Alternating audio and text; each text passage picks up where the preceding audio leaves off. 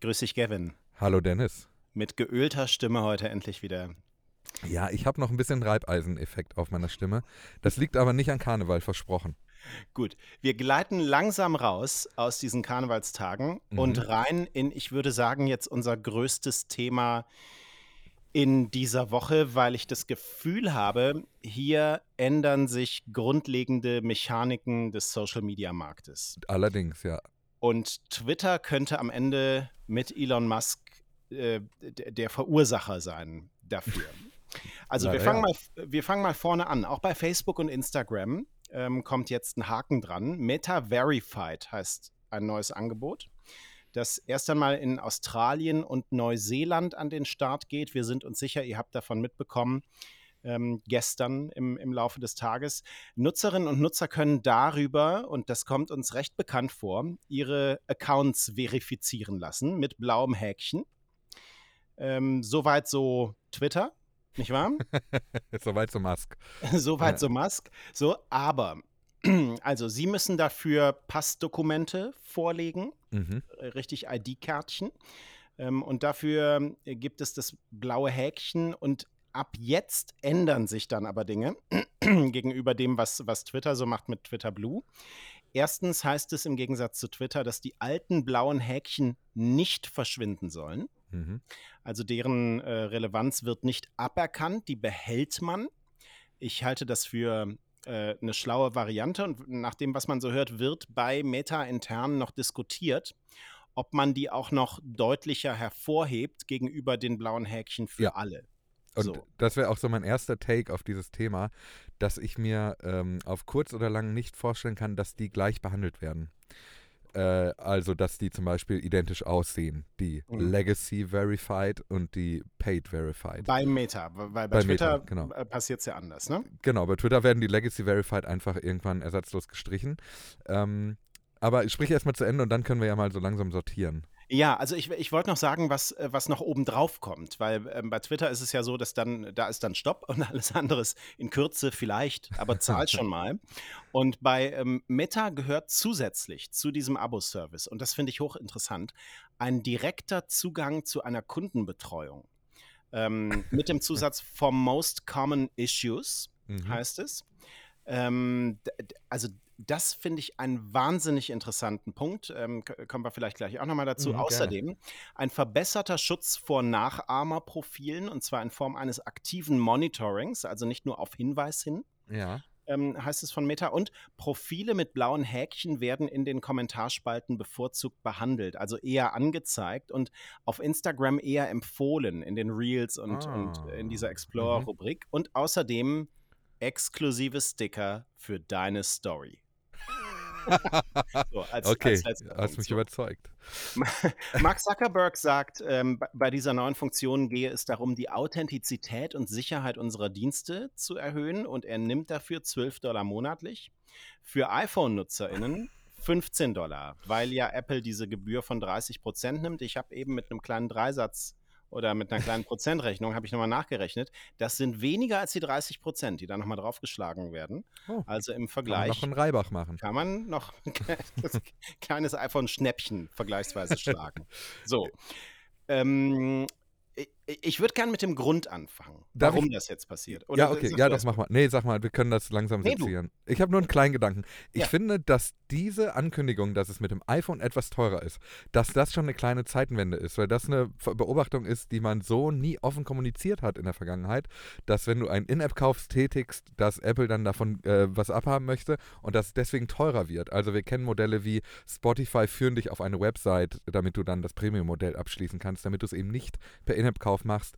Ähm, bei anderen war es dann einfach gleich teuer. Vielleicht war es sogar auch mal teurer, ohne dass es kommuniziert wurde. Aber dass jetzt von vornherein gesagt wird, ähm, für iOS-NutzerInnen ist es teurer. Das ist wirklich eine Petitesse zu dem, worüber wir jetzt gleich alles sprechen müssen. Aber ich finde das total spannend, was das eigentlich schon, äh, wie man schon sich da von Twitter hat inspirieren lassen. Und das wird Wellen schlagen. Ich glaube, das werden wir bald überall so erleben. Ja, das ist die Mineralölsteuer der äh, Plattformwelt. Ja, genau. Ja, we- weil jetzt einfach ähm, schamlos oder, oder die, die Kerosinsteuer äh, der Online-Dienste, weil jetzt einfach schamlos oben drauf geschlagen wird. Oder was heißt schamlos? Es wird im Grunde transparent gemacht. Ja, genau. Und damit wird die Empörung ausgelagert von Epic hin zu den Ki äh, Kunden. Genau. Kundinnen, Ja. ähm, die jetzt genau sehen, das kommt noch oben drauf, weil Apple das ja so haben will. Und ich frage mich, ob Epic, weil du sie gerade genannt hast, sich jetzt in den Allerwertesten beißen, weil die sich ja damals entschieden haben, wegen dieser 30% Gebühr ähm, sich komplett von iOS-Geräten zu verabschieden. Und lustigerweise zum Jahreswechsel, der ähm, eigentlich hier für uns gar kein Thema gewesen, aber der äh, einer der CEOs oder der ein Board-Member auf jeden Fall von Epic Games angekündigt, dass erwogen wird, dass Fortnite zurück zum iPad kommen könnte. Ähm, das heißt, vielleicht hat äh, auch da dieser Gedankenprozess jetzt angefangen. Also super spannend. Also da kommen jetzt einige Steine ins Rollen. Mhm. Und jetzt einmal noch kurz, bevor wir darüber sprechen, was das bedeutet und, und Mhm. in welche Richtung das alles geht, einmal noch kurz zu den Gründen dafür. Ähm, speziell bei Meta. Ähm, da dürfte an Nummer eins stehen, so würde ich es interpretieren, dass das Werbegeschäft einfach nicht mehr so funktioniert. Mhm. Also zuletzt haben Unternehmen nicht mehr so viel Geld für Anzeigen auf Facebook und Instagram ausgegeben. Und das Versprechen war ja auch immer, ähm, hier habt ihr, hier, hier könnt ihr eine Werbung schalten im Newsfeed, die extrem personalisiert ist und genau auf die Leute zugeschnitten. Und äh, da gab es ja jetzt zuletzt ähm, immer schon mal Meldungen, dass dieses Modell dieser super personalisierten Werbung vielleicht so grundsätzlich gar nicht so gut funktioniert, wie man sich das immer vorgestellt hat. Mhm. Also der Effekt wurde erstmal in Frage gestellt und dann wird auch der Datenschutz schärfer. Ähm, so dass personalisierte Werbung auch einfach nicht mehr so gut funktioniert. Also Google geht ja jetzt einen anderen Weg ne, und nimmt nicht mehr einzelne Nutzerprofile, sondern legt die Nutzerinnen und Nutzer in so eine Art Pool Mhm. ähm, anhand von so grundlegenden Daten, die gleich sind und sagt dann, die sind nicht mehr einzeln zu erkennen. Ähm, bei Facebook und Instagram ist es so, dass zum Beispiel Apple einen Riegel vorschiebt. Also iOS fragt jetzt erstmal äh, Mhm. am Anfang, ob man wirklich diese Daten so ähm, dahin geben will oder ob man das sozusagen pseudonymisiert nutzen möchte. Und äh, da, dann noch die regulatorischen Vorgaben, vor allem in der Euro Europäischen Union. Also das führt alles so in der Gesamtheit dazu, dass woanders Geld her muss. Mhm. So. Und äh, jetzt würde ich gern so ein bisschen die, die, die Konsequenzen, vielleicht auch die Unterschiede zu Twitter rausarbeiten mit dir, weil das ist alles, ich, ich finde das hochinteressant und wenn ich jetzt so wetten würde, Ja. würde ich sagen, das ist für mich das Tech- und Regulierungsthema 2023. Weil, also ich glaube, ich, ähm, äh, ich habe das Gefühl, das hat drei Dimensionen, ähm, wie wir diese Veränderungen spüren werden. Die ja, eine, äh, also die erste ist die vermutlich offensichtlichste. Ähm, eine Verschwimmung der Grenzen zwischen Prominenten und Nicht-Prominenten. Man muss dazu sagen, die hat eigentlich ja schon längst stattgefunden. Die zeigt sich nur jetzt erst. Also schon jetzt ist es so, dass Leute wie wir auf diversen Plattformen blaue Haken haben und damit denselben Verifikationsstatus haben wie Barack Obama, während es Leute gibt, die vielleicht eine unglaubliche Reichweite über Social Media erzielen, aber keinen blauen Haken haben. Das heißt, schon jetzt ist es eigentlich unscharf zu definieren, wer ist eigentlich VIP und warum. Also was sind eigentlich die tatsächlichen Kriterien? Liegen die nicht teilweise auch im Ermessen der Person, die da den Button drückt, die quasi in diesem Center sitzt oder mit wem man auch vielleicht mal einen Kaffee getrunken hat oder was auch immer. Also wir haben ja darüber gesprochen, dass bei Twitter der blaue Haken früher ja auch so ein bisschen als Benefit vergeben wurde, um die Plattform attraktiver zu machen, um so ein bisschen diesen IKEA-Regal-Effekt zu vermitteln. Wenn du das Regal selber aufgebaut hast, dann hast du auch eine äh, stärkere Bindung dazu. Und so war es hier ja auch. Also Leute, die einen blauen Haken hatten, haben das Gefühl, Twitter ist ihnen ein bisschen näher als andere Plattformen und haben dann angefangen, auch über die Plattform äh, zu sprechen auf anderen. Ähm, und das verschwimmt natürlich jetzt noch Okay. stärker in dem Moment, wo sich quasi jeder da reinkaufen kann. La- la- Lass uns die drei Dimensionen erstmal nennen. Also Verschwimmen Ja. der Grenze zwischen Prominenz und Nicht-Prominenz habe ich notiert. Ähm, da würde ich anders argumentieren, kommen wir gleich zu. Ja, lass uns das mal sehr gerne tun. Nummer Äh, zwei. Die zweite Dimension, finde ich, ist die, äh, das, was du gerade mit dem Werbegeschäft auch schon angesprochen hast, dieses plötzlich ist es nahezu nachvollziehbar für das Nutzen von sozialen Plattformen zu bezahlen. Also plötzlich bin ich in dem Modus, dass ich mir überlege, gebe ich vielleicht mein Geld an Facebook, Instagram, Meta, ähm, um einen blauen Haken zu bekommen oder auch nicht Mhm. finde ich interessant. Ähm, Und ich muss gerade mal gucken, was ich. Ich habe mir eine dritte aufgeschrieben. das, ist, ist der Klassiker. Aber ja. da sehe ich, da sehe ich drei Gründe. Erstens, zweitens, was war nochmal drittens?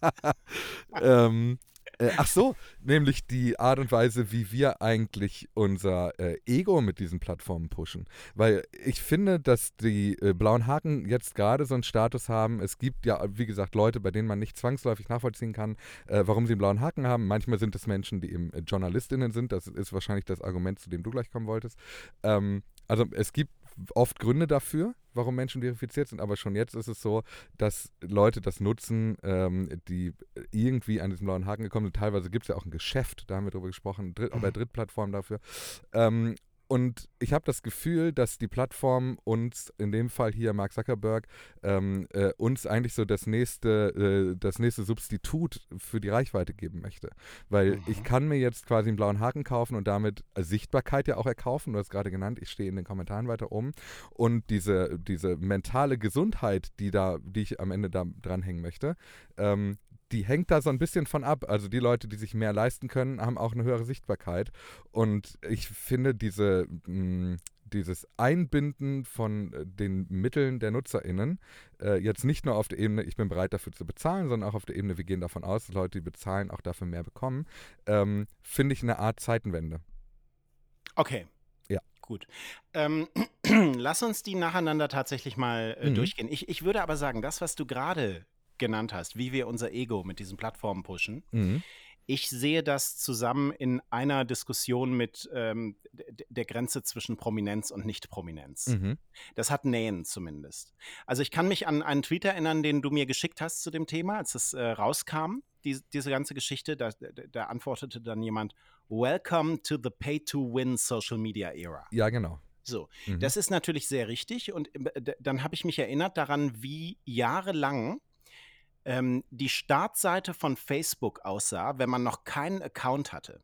Also äh, du bist gar nicht bei Facebook, du willst dir jetzt einen Account anlegen, mhm. gehst auf facebook.com und dann stand da immer, Facebook ist und bleibt kostenlos. Erinnerst du dich an diesen ja, Spruch? Ja, in der Tat. Ja, ne? Mhm. So, habe ich eben nochmal geguckt, der ist mittlerweile weg von der Startseite. und der, der, stand ja wahrscheinlich vor allem da, weil es immer so, äh, so, Kettenbriefe gab, wo drin stand, wenn du das nicht weiterleitest, musst du 9 Dollar dafür zahlen. Ja, ja, ja, ja. Oder mhm. ich, ich meine, Leute, die auch äh, mit, mit, dem Begriff registrieren, dann auch direkt was verbinden. Oh ja. Mhm. Kosten, ne? So. Also das war mal das Versprechen. Ähm, und ich würde jetzt erstmal die These aufstellen, aus diesem Versprechen haben wir, glaube ich, auch implizit als, als Nutzerinnen und Nutzer ähm, das übertragen auf alle anderen Plattformen, die es so gibt. Mhm.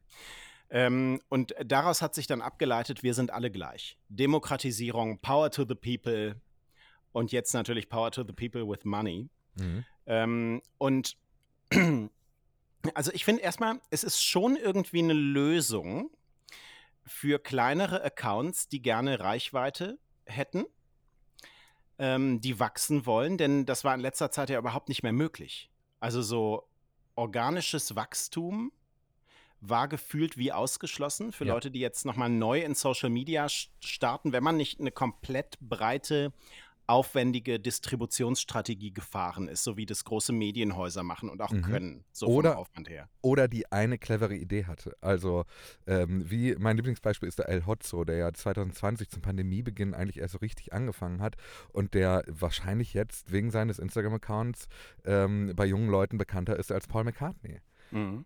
So. Und Aber es sind Ausnahmen. Äh, genau, es sind absolute Ausnahmen. Ähm, wir sind nicht mehr in der Ära, wo man tatsächlich einfach starten kann und wachsen mhm. kann. Da gibt es sowas wie so eine Grenze, so ein, so ein Deckel, der da drauf ist. Und interessanterweise frage ich mich also jetzt, ob das für Facebook und, und Instagram so ein bisschen der Ausweg aus der Kritik am Algorithmus ist, eine Überholspur mhm. für genau diesen Algorithmus zu schaffen ich, ja, das stecken natürlich zwei kleine Fragen dazwischen. Ja. Nämlich zum einen, ähm, wenn es alle machen, gilt das dann noch? Und mhm. zweite, die zweite Frage, wie weit eigentlich diese Überholspur am tatsächlichen Algorithmus vorbeiführt. Also ich sehe das am Flughafen ganz oft, dass wenn es so eine Fastlane gibt, mhm. äh, so Priority Check-in, äh, wenn nicht Schlange, los ist, dann ist die Schlange länger. Genau, dann ist die Schlange nämlich länger als die normale. Und äh, damit ist, ist jeder, jeder Vorteil eigentlich hin. Okay, aber äh, dann lass mich anders argumentieren. Mhm. Äh, wir, wir, haben die letzten mh, hm, Wochen hier in Haken dran immer mal wieder darüber gesprochen, wie sich schon so gerade die Grundlagen dieser Social-Media-Mechaniken verändern durch TikTok. Ja, also weg mhm. von diesem Social Graph, von diesem, welche Menschen kennen wie viele andere Leute über wie viele Ecken und lasst mhm. uns die alle miteinander connecting the world, ne? bringing the world together, wie, ja. wie Mark Zuckerberg das immer so als Mission, Vision, Purpose für, für Facebook äh, angegeben hat, jahrelang so. Und äh, TikTok geht ja weg von diesem Weg. Also TikTok ja. sagt, wir stellen in unseren Algorithmus nicht mehr diesen Social Graph in den Mittelpunkt, sondern hier geht es um die Inhalte. So. Und ich frage mich jetzt, ob wir nicht auch ähm, eine Weiterentwicklung gerade dessen erleben, was wir in den vergangenen Jahren erlebt haben, nämlich dass diese breite Nutzerschaft und dieses Graswurzelding nicht mehr so zentral sind, sondern wie wir erleben, dass sich so aus der Architektur der Plattformen jetzt neue Massenmedien entwickeln mhm. mit Reichweite für die, die für die Durchleitung, und das sind natürlich dann viele große Unternehmen, die nochmal was anderes zahlen. Elon Musk ruft 1000 Dollar pro mhm. Monat auf für die goldenen Accounts. Und wer weiß, ob da Facebook nicht auch genau hinguckt. Würde ich auch sagen, ja. Ja, so dass sich eben ähm, aus dieser Architektur der Plattform neue Massenmedien entwickeln und dieses Power to the People Ding äh, gar nicht mehr so im Zentrum steht. Und wir hier vielleicht nur so etwas wie einen ersten Schritt in diese Richtung jetzt auf den großen Meta-Plattformen erleben. Ja, ich finde, das äh, ist eine super spannend. Wir haben da eine ganze Folge übrigens zu dem Thema gemacht, die heißt äh, die TikTokisierung von Twitter. Ja, und äh, ähm, nur ganz kurz, deswegen würde ich dir eben widersprechen. Ich, ja. ich, sehe nicht, dass hier die Grenze zwischen Prominenz und Nicht-Prominenz weiter verschwimmt, sondern ich frage mich, ob wir hier nicht das Gegenteil davon erleben, das wieder getrennter wird.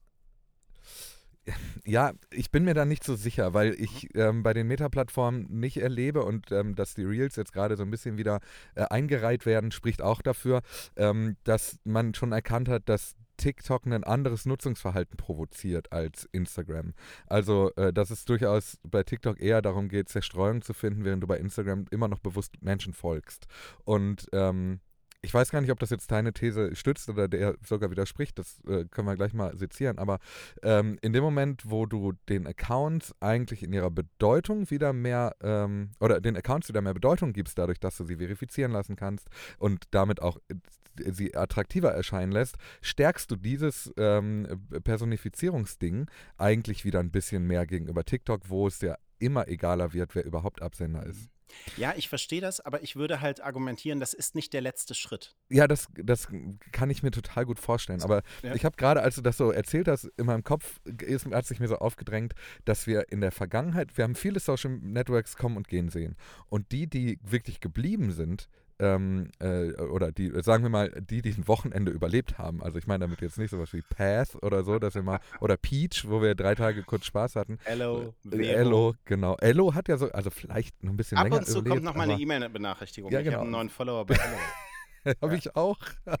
Aber was ich sagen will, ähm, die, die es geschafft haben, ein bisschen länger zu existieren, ein bisschen mehr langen Atem haben, waren immer die, bei denen wir Lust hatten, uns mit Leuten zu vernetzen. Also die, die halt, die, die ja immer so eine Masse erreicht haben, ähm, wo man das Gefühl hatte, da komme ich auch mit Leuten in Kontakt. Und der Grund, warum sich viele Leute, glaube ich, bei Facebook immer noch nicht abgemeldet haben, ist, weil man damit dann auch den letzten Draht zu seinen alten Schul Kolleginnen verlieren würde. Und ich glaube, diese, dieser Wunsch nach Vernetzung, der ist ja immer noch da. Äh, und ich glaube, den können sie mit allen Bestrebungen nicht, nicht äh, vernichten, sondern ich glaube, selbst wenn du alles tun würdest, immer mehr in so eine contentorientierte ähm, Welt zu rutschen, würde irgendwo anders das nächste soziale Netzwerk kommen, das wieder die Vernetzung in den Vordergrund stellt. Ich mm, Okay, ich würde vielleicht noch dagegen halten. Mhm, und da mal. bin ich jetzt bei, bei Daniel Kahnemann. hole ich die ganz dicken Bücher hier raus und sage, vielleicht hat da dein falsches System geantwortet. Weil es ist natürlich so, dass wir in den vergangenen Jahren nur diese Social Graph-orientierten Plattformen erlebt haben. Also wir haben in dieser Plattformökonomie so etwas wie TikTok ja lang und gefestigt noch nicht erlebt. Mhm. Und deswegen weiß ich nicht, ob wir uns das an dieser Stelle vielleicht auch nur einfach nicht vorstellen können. Und ich würde schon sagen, dass im Sinne äh, einer Content-Industrie, was auch immer dazugehört, klassische Medienhäuser, mhm. Unternehmen, die werben, Content-Marketing, äh, Sportinstitutionen äh, und so weiter und so fort, ähm, das tendenziell massenorientierte natürlich auch das wesentlich lieber Gesehene ist. und ähm, der äh, Kapitalismus, der hinter all dem liegt, liegt, ähm, das auch eher pusht. Und ja. deswegen frage ich mich, ob wir tatsächlich nicht eher die ersten Schritte dessen gerade erleben ja, ich, ähm, ich bin mir da nicht sicher, weil YouTube hat ja diesen Schritt längst durchgemacht. Also als wir mit dem Internet angefangen haben, Dennis, früher, ähm, war es bei YouTube ja so, dass man auf jedes Video mit einem Video antworten konnte und mhm. dass man sich Privatnachrichten schicken konnte und dass man sich vernetzt hat über YouTube. Und seit einigen Jahren ist nichts das davon ist übrig. Mehr. Ja, genau. Genau. Also das ist ja nur noch diese Plattform. Das ja. heißt, ich glaube, wir kennen das eigentlich auch schon und trotzdem hat YouTube ja nicht dazu geführt, dass wir auf Instagram keine Lust mehr hatten beispielsweise. Nee, interessanterweise äh, würden viele Leute, ähm, die, die, ich so erlebe, YouTube auch gar nicht mehr in Social Media einsortieren, mhm. weil es längst diese Effekte hinter sich gelassen hat oder diese, diese Punkte. Und ähm, ich habe eigentlich die vergangenen Jahre eher so beobachtet, als dass das bei Facebook und Instagram auch passiert. Wir haben ja auch schon mal hier im mhm. Podcast darüber gesprochen, dass Leute sich auch zurückhalten, äh, dort zu posten, mhm. weil sie in den Newsfeed diesen Eindruck einer Öffentlichkeit haben, in, den, in die sie dann reinposten würden, was sie aber eigentlich mit ihren privaten Inhalten gar nicht tun wollen. Und für mich ist das so der natürliche Lauf der Dinge, ähm, der in sozialen Netzwerken in den vergangenen Jahren so geschehen ist. Ja, würde ich dir komplett zustimmen. Glaube aber trotzdem, dass diese Facebook-Gruppen die Nachbarschaften zusammenbringen ähm, oder meinetwegen auch einen Telegram-Chat, ähm, dass diese, diese Halböffentlichkeiten, die da entstehen, ich weiß nicht, ob das fachlich richtig genutzter äh, Ausdruck ist, mhm. aber mhm. ähm, diese Halböffentlichkeiten, die da entstehen, dass es dafür immer noch einen Bedarf gibt. Und wenn sich die sozialen Netzwerke, wie wir sie gerade kennen, ähm, da relativ bewusst gegen entscheiden, weil sie sehen, dass zum Beispiel TikTok gut funktioniert, also wollen wir, dass alle unsere Plattformen zu TikTok werden, äh, dass da eine Lücke entstehen wird, von der ich nicht glaube, dass sie offen bleiben wird. Das ist spannend. Also diese Lücke wird entstehen. Dann frage ich mich, ob Messenger sie nicht füllen und Facebook-Gruppen und ob die Plattformen gerade von Meta da nicht längst eine Antwort drauf haben. Aber ich sehe eher, dass die Plattformen, mit denen wir es bisher zu tun haben, diese Lücke lassen, als dass sie sie in Zukunft selbst noch ausfüllen werden. Ich, ich bin super gespannt, weil ich eher das, also ich finde zum Beispiel, wenn du da jetzt mal die Instagram Notes gegenhältst, ne, mhm. die ja wirklich nur sym äh, symmetrisch ausgespielt werden. Also ich kann gar nicht eine, eine Instagram Notiz schreiben für alle Menschen, die mir folgen, sondern nur für die, denen ich zurückfolge. Ich kann, ähm, ich habe auch das Gefühl, dass Instagram Stories eigentlich inzwischen nur noch das Tool zum Fanservice sind, dass mhm. es gar nicht mehr darum geht, da irgendwas ähm, Nachhaltiges zu erschaffen, dass Leute sich weiterempfehlen, ähm, dass der, also dass es vielleicht sogar sehr bewusst gerade eher so zwei Parallelen nebeneinander geben soll. Ähm, aber das mhm. kann ich auch nicht beantworten. Wir werden sehen. Ja, super spannend auf jeden Fall. Also, wir, wir haben euch jetzt mal zwei verschiedene Varianten dargeboten. Und ähm, du hast noch einen zweiten Punkt genannt. Ähm, die Nachvollziehbarkeit, die plötzlich bei uns äh, auftaucht in unseren Gehirnen, mhm. ähm, plötzlich dafür zu bezahlen. Mhm. Das, das finde ich auch einen super interessanten ähm, Punkt. Wir hätten das immer ausgeschlossen und plötzlich denken wir, ja, ähm, stimmt. Ja, ist ja ein äh, Angebot da und dafür könnte man bezahlen. Finde mhm. ich übrigens den Zungenschlag auch tatsächlich unterschiedlich bei äh, Meta und bei Twitter. Bei Meta kann ich das Angebot, das mir da gemacht wird, wesentlich besser nachvollziehen. Ja, geht mir genauso. Ja, das wär, also für mich ist zum Beispiel allein in diesem Kundenservice ein Ding drin. Ähm, so. Und jetzt ist Elon Musk da also mit einem Abo-Modell vorgeprescht und Meta sieht offenbar, da gibt es jetzt nicht den Riesenaufschrei. Äh, dann können wir das auch. Mhm. So, das, so würde ich mir das erklären, dass das jetzt kommt. Ähm, und was äh, übrigens alles erstmal nur für ähm, Normalnutzerinnen und Nutzer gilt. Und ich habe eben schon gesagt, ich glaube, ähm, dass auf Unternehmen, auch auf den Meta-Plattformen, wenn sich das jetzt etablieren würde, das ist ja alles nur noch ein, oder bisher nur ein Test in Neuseeland und Australien, ähm, ja, dass, dass Unternehmen und Organisationen mit ihren Seiten oder äh, Business-Accounts und mhm. so weiter auch alles noch erwarten wird. Ja, das ist mega spannend, weil ich, äh, weil wir sehen da ja auch, wie die Plattformen von, äh, von Meta ähm, stark zusammengeschoben werden. Also das ist eine Entwicklung, die wir ja schon länger ähm, oder die man schon länger beobachten konnte, dass es eben diesen Meta-Account jetzt gibt, den man äh, erstellen kann. Der, das ist der ehemalige Oculus-Account. Also das ist quasi der Account, mhm. den man früher genutzt hat, um die VR-Brillen von, von äh, Meta zu nutzen. Ähm, das ist jetzt der Meta-Account, den konnte man früher zwar auch mit dem Facebook-Account verknüpfen, was übrigens einer der Gründe, warum, warum wir in Deutschland keine Oculus-Brillen lange bekommen haben, wegen äh, Kartellbedenken. Ähm, egal, was ich eigentlich sagen möchte, ähm, es wird in, dieser, in diesem äh, Text von Zuckerberg ja gar nicht mehr unterschieden zwischen, was du bei Instagram oder bei Facebook machst, sondern es wird von Meta-Verified gesprochen. Das mhm. heißt, du registrierst dich einmal für alle diese Plattformen in dieser Welt, ähm, kaufst dann für 14 Dollar das Häkchen oder 12 und bist dann auf all diesen Plattformen verifiziert und plötzlich rutschen deine ganzen, ähm, äh, ganzen Accounts näher zusammen. Gleichzeitig gibt es schon Verzwickungen in den, in den Messenger-Diensten, also ich kann Facebook-Freunde Freundinnen bei Instagram schreiben und so, da gibt es ja überall Entwicklungen. Ähm, und das finde ich tatsächlich auch super spannend, weil es das für mich gefühlt auch nachvollziehbarer macht. Weil da wird gesagt, hier, das ist das Paket, da ist kein, eventuell kommt das noch und hier und wir wissen auch nicht so genau und wir machen erstmal alles kaputt, sondern das wirkt in sich sehr wohl überlegt und rund. Interessanter Move übrigens. Ähm, also die, diese Perspektive, da rücken die Accounts näher zusammen, ist natürlich auch aus Datenschutzperspektive total interessant, weil das ja ähm, etwas ist, das Max Schrems immer verhindern wollte. Ähm, nämlich, dass hier die Daten aus den verschiedenen ähm, mhm. Meta-Diensten zusammengeführt werden. Facebook, Instagram, WhatsApp aus, aus Datenschutzgründen. Und das haben äh, Gerichte ja mitunter genauso gesehen. Aber wenn mhm. ich jetzt so einen Dienst nutze wie Meta Verified oder so ein Angebot, gebe ich ja hier auf dieser Ebene plötzlich ein Einverständnis möglicherweise. Mhm. Ja? Ähm, also auch das interessant. Jetzt ändert sich also dank Elon Musk ähm, die Grundmechanik sozialer Netzwerke. Ähm, Elon Musk hat dazu übrigens auf Twitter geantwortet, inevitable. Unvermeidlich. Ach ja. Ich, ich, würde gerne noch eine, einen Faktor oder mhm. einen Aspekt hinzugeben. Bitte. Ähm, zu deinen, die, äh, die du gerade genannt hast, nämlich die Sicherheit. Also. da bin ich, ich, super gespannt, weil ich finde, sorry, kannst du ausführen? Ich ja. will nur kurz sagen, äh, diese, diese Sache. Führe so, euch aus, aber ich will schon mal was dazu sagen. nee, das, ich bin da nämlich auch so hängen geblieben, weil dieses Versprechen, kauf dir einen blauen Haken und dann bist du authentischer und sicherer auf den Plattformen unterwegs, fühlt sich so ein bisschen an wie die Suche nach der Erklärung, warum man das macht. Ja, die meine ich aber auch gar nicht. Okay. Sondern, ähm, und ich, ich, weiß noch nicht, ob ich das so ganz. Mh, mm, genau benennen kann. Aber also Twitter sagt, wir kämpfen damit gegen Bots. Ja, also mhm. ohne dass, dass wir jetzt irgendwie sehen, ob Bots wirklich das Problem gewesen wären. Ähm, eher geht es vielleicht auch einfach um Geld. So, aber Facebook und Instagram haben ja definitiv ein Problem mit Hass auf der Plattform, Twitter auch, aber mit Hass auf der Plattform mhm. und mit der Verfolgbarkeit. So.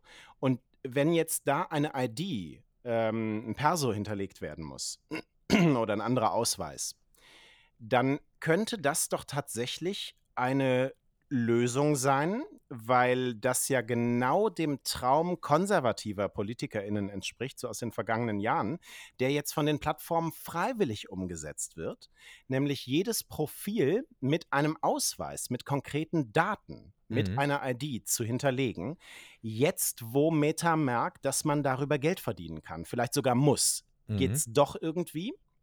Und das könnte all diese Diskussionspunkte natürlich gleichzeitig auch mit abräumen. Also so Sicherheitsdebatten, wie ist der Ton auf der Plattform, was ist mit strafbaren Inhalten hier und so weiter. Wir wissen natürlich auf der einen Seite, dass Leute durchaus auch unter Klarnamen so etwas posten, aber die Verfolgbarkeit, wenn sich tatsächlich das durchsetzt, dass Menschen, wenn sie überhaupt noch eine relevante Sichtbarkeit mit ihren Kommentaren haben wollen, dafür diesen neuen blauen Haken brauchen, dass die Verfolgbarkeit ein ganz anderes Level erreicht.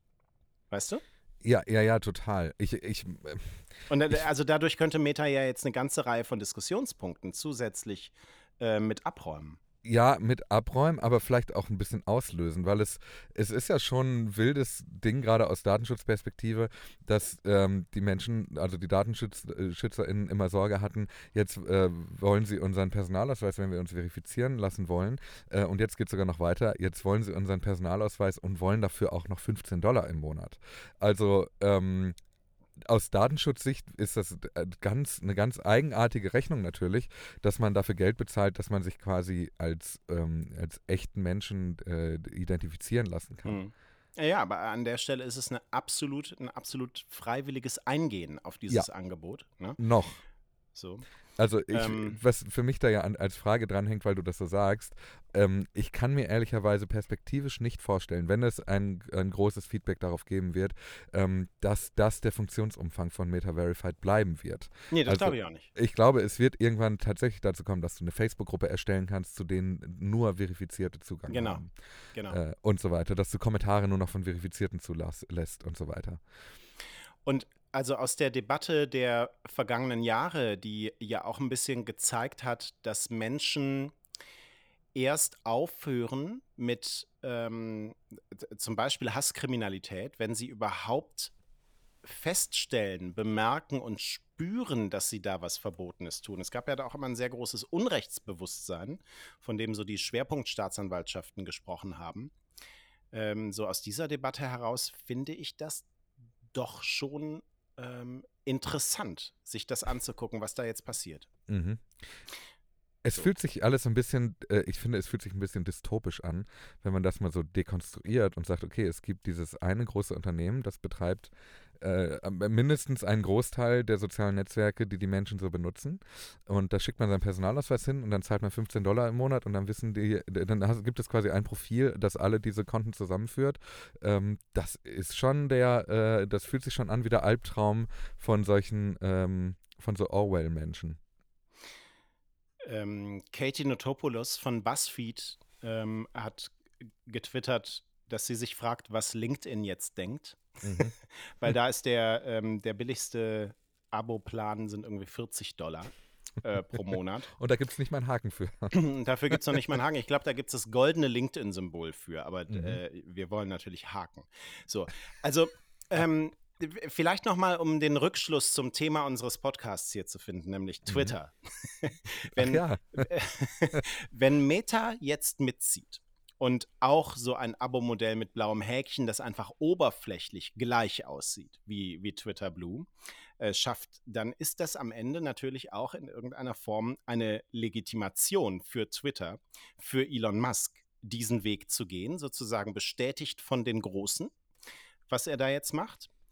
Ähm, und damit eben Social Media, wie wir es bisher kennen, grundlegend zu verändern. Ich frage mich dann auch, was das für Plattformen bedeutet, die weiter kostenfrei bleiben werden, für Mastodon und andere, ob die dann nicht auch Leute anziehen, die bei Facebook, Instagram, Twitter nicht zahlen wollen und dort keine Reichweite mehr bekommen, also wie sich äh, sozusagen auch die Plattformen außerhalb dessen verändern werden.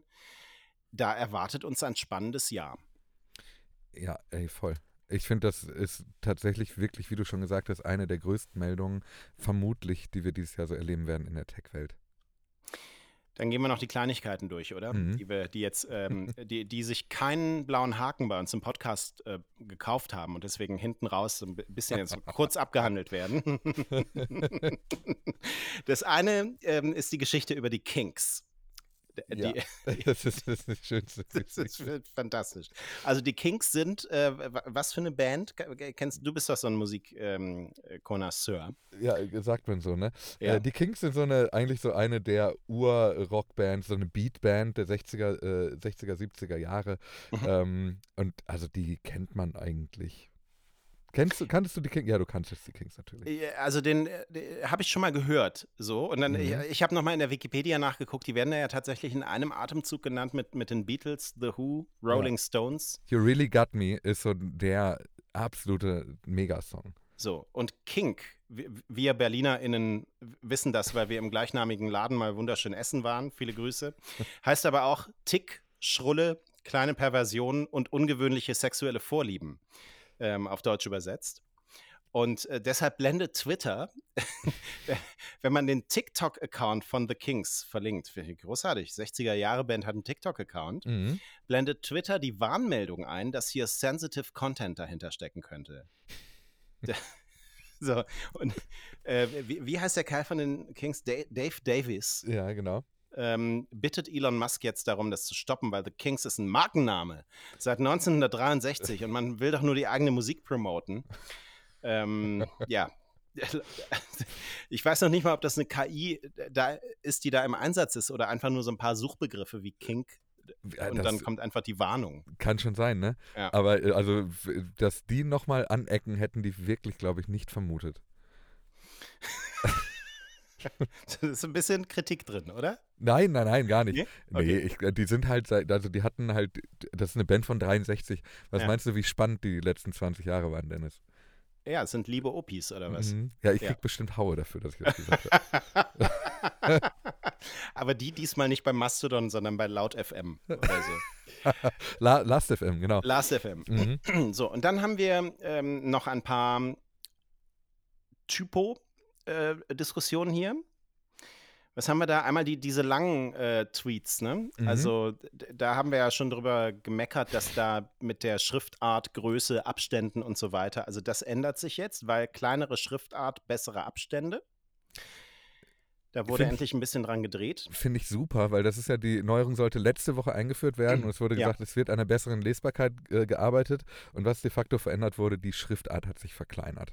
Also wenn das eine Woche dauert, dann, naja, aber wer soll das auch sonst machen da?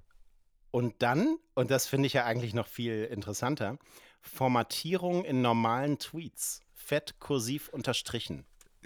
Ja, Wie finden wir das? äh, Unerträglich, ehrlicherweise. Das ist, also, ah, da, irgendwann kam ja mal die, die Phase, wo man plötzlich Absätze machen konnten, konnte Mhm. in Tweets. Ne? Da ging das ja mit los. So. Und jetzt eben das auch noch. Findest du das unerträglich? Ich, will- also, das kann doch helfen hier und da. ja, äh, ich, ich, will da nicht, ich will nicht immer wieder dasselbe Lied singen hier, ne? Mach mal. Aber ist, ein, ist ein Song von den Kings, den du singst.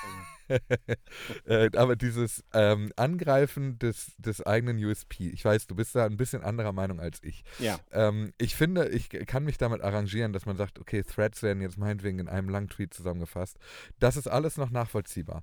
Aber dass jetzt plötzlich dieser Minimalismus, der Twitter ja eigentlich ursprünglich mal ausgemacht hat, du schreibst da was rein und dann lesen es Menschen, dass der jetzt auch noch so verändert wird, dass du vermutlich bald auch noch bunt äh, Tweets schreiben kannst, das, äh, ich, verst- ich fühle das nicht. Ich, we- weißt du, was ich plötzlich fühle? Mir, also jetzt, wo du äh, nochmal äh, USP gesagt hast. Mhm.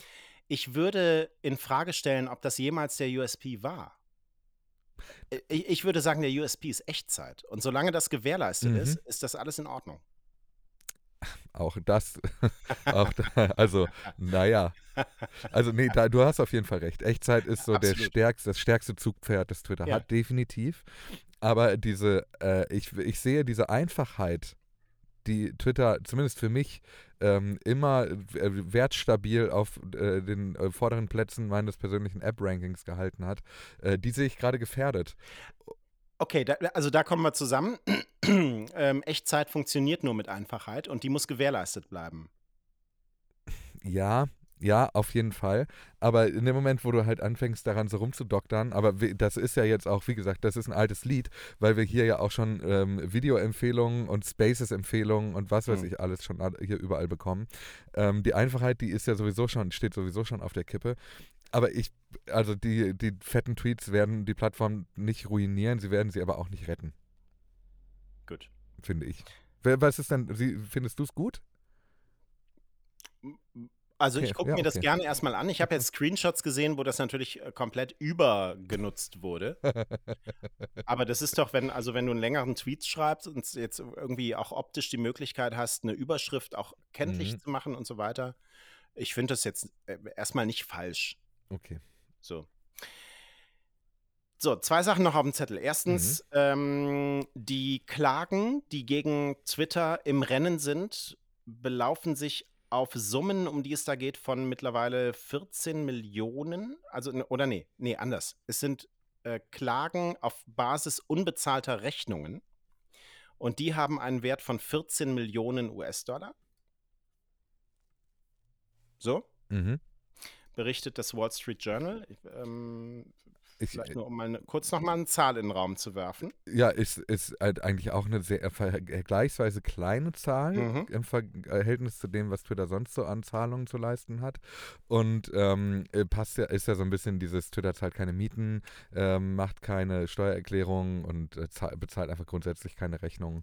Äh, ich schätze, dass die Zahl aber noch steigen wird in den nächsten Wochen und Monaten. Das glaube ich auch, weil manchmal, bis sowas dann diesen Status erreicht, Genau. dauert es ja auch eine Weile. Mhm. Äh, so Landlords, Consultants and Vendors in den vergangenen Monaten, da kommen die auf diese Summe. Mhm. Und dann habe ich noch eine interessante Geschichte aus äh, Deutschland, die wir hier offiziell mit dem Haken dran Podcast unterstützen möchten. Ähm, nämlich einen Aufruf der Deutschen Nationalbibliothek und dem Science Data Center for Lit Literature. Äh, die möchten ein möglichst vollständiges Archiv deutschsprachiger Tweets erstellen. Ähm, ich erstmal gedacht, schade, werden meine nicht mehr mit drin sein, weil sie sind schon gelöscht. ähm, aber aus diesem Aufruf möchte ich gerne zitieren ähm, und lese das mal kurz vor.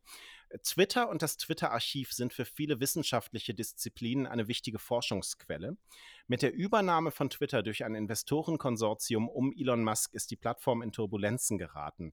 Twitter hat bereits mit dem Umbau der Plattform begonnen und weitere Änderungen sind zu erwarten. Nutzende haben sich in mehreren Wellen von Twitter distanziert oder ganz verabschiedet. Aufgrund dieser Entwicklungen erscheint der wissenschaftliche Zugriff auf das Twitter-Archiv zunehmend unsicher. Aus kulturgeschichtlicher und archivarischer Sicht ist es dringend erforderlich, wenigstens einen Teil des Twitter-Archivs zu sichern und zu bewahren. Seit dem Start von Twitter sind rund 4 Milliarden deutschsprachige Tweets veröffentlicht worden. Über die Academic Access API ist der Zugriff auf das gesamte Twitter-Archiv und ein Download von maximal 10 Millionen Tweets pro Monat möglich. Für diese 4 Milliarden Tweets braucht es also mit einem Account 400 Monate, mit 400 Accounts aber nur einen Monat, um das deutschsprachige Twitter herunterzuladen. Und jetzt rufen die Deutsche Nationalbibliothek und das Science Data Center for Literature ähm, dazu auf, wenn ihr einen Academic Access zur Twitter API habt, meldet euch per E-Mail. Die Adresse lautet twarchiv.dnb.de, twarchiv.dnb.de dnb.de.